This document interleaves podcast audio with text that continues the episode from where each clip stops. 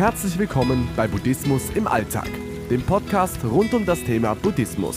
Das Audioformat für Interessierte und solche, die sich von der Lehre des großen Lehrers angezogen fühlen.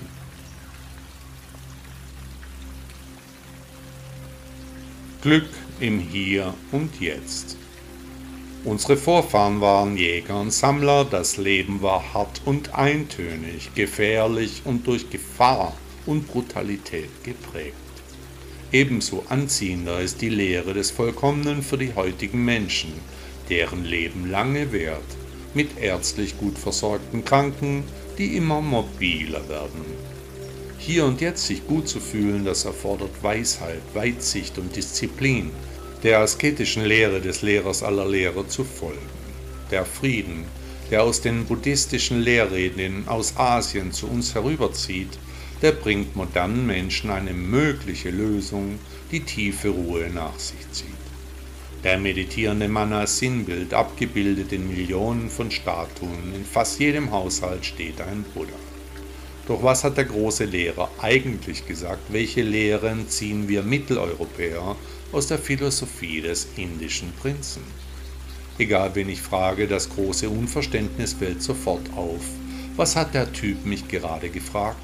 Buddha, was der gesagt und gelehrt hat, keine Ahnung. Aber seine Figur bringt Ruhe und Frieden, weshalb sein Abbild auch in jedem Baumarkt in der Dekoabteilung zu finden ist. Aber was hat er denn nun gesagt und wie betrifft es mich? Zuerst einmal sollen wir nach ihm im Jetzt und im Hier leben, denn kein Moment kommt zurück, nicht abschweifen in die Vergangenheit, auch nicht von der Zukunft träumen. Denn erstens kommt es anders und zweitens, als man denkt. Weiterhin sollen wir nach der Lehre des großen Mannes unsere Wünsche und unser Wollen überdenken, denn nichts währt ewig. Keine Liebe, kein Leben, kein Besitz, alles ist vergänglich, wird zu Staub zerfallen, es bleibt nichts übrig von unseren hochtrabenden Gedanken. Wer sich von seinen Anhaftungen befreien kann, der ist auf dem Weg zur Erleuchtung oder vielleicht schon dort.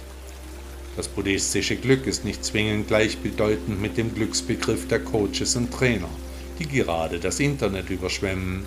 In der Mitte liegt das Glück, nicht himmelhoch jauchzend, auch nicht zu Tode betrübt, sondern einfach gesagt frei von Leiden. Einfacher gesagt als getan, das gebe ich zu, aber hast du es schon einmal wirklich versucht? Die Lehre Buddhas in der Gesamtheit angenommen? Wenn wir unter den ach so schrecklichen Umständen leiden, hilft uns das weiter. Kam es schon einmal genau so, wie wir es uns in unseren schlimmsten Gedanken ausgemalt hatten? Nein. Nach Buddha sollen wir zuerst mit dem Leiden aufhören. Es ist ein einfacher Entschluss, das Leiden zu unterlassen, wir können ja auch mit dem Rauchen anfangen und wieder damit aufhören. Oder mit dem Trinken oder mit dem Fressen. Wir können uns entschließen, abhängig vom Karma und den Umständen, aber es ist immer ein Entschluss. Und dann im Hier und Jetzt glücklich werden, denn der Weg ist das Ziel. Buddha fragte einmal, was sollte gepflegt werden und was sollte nicht gepflegt werden.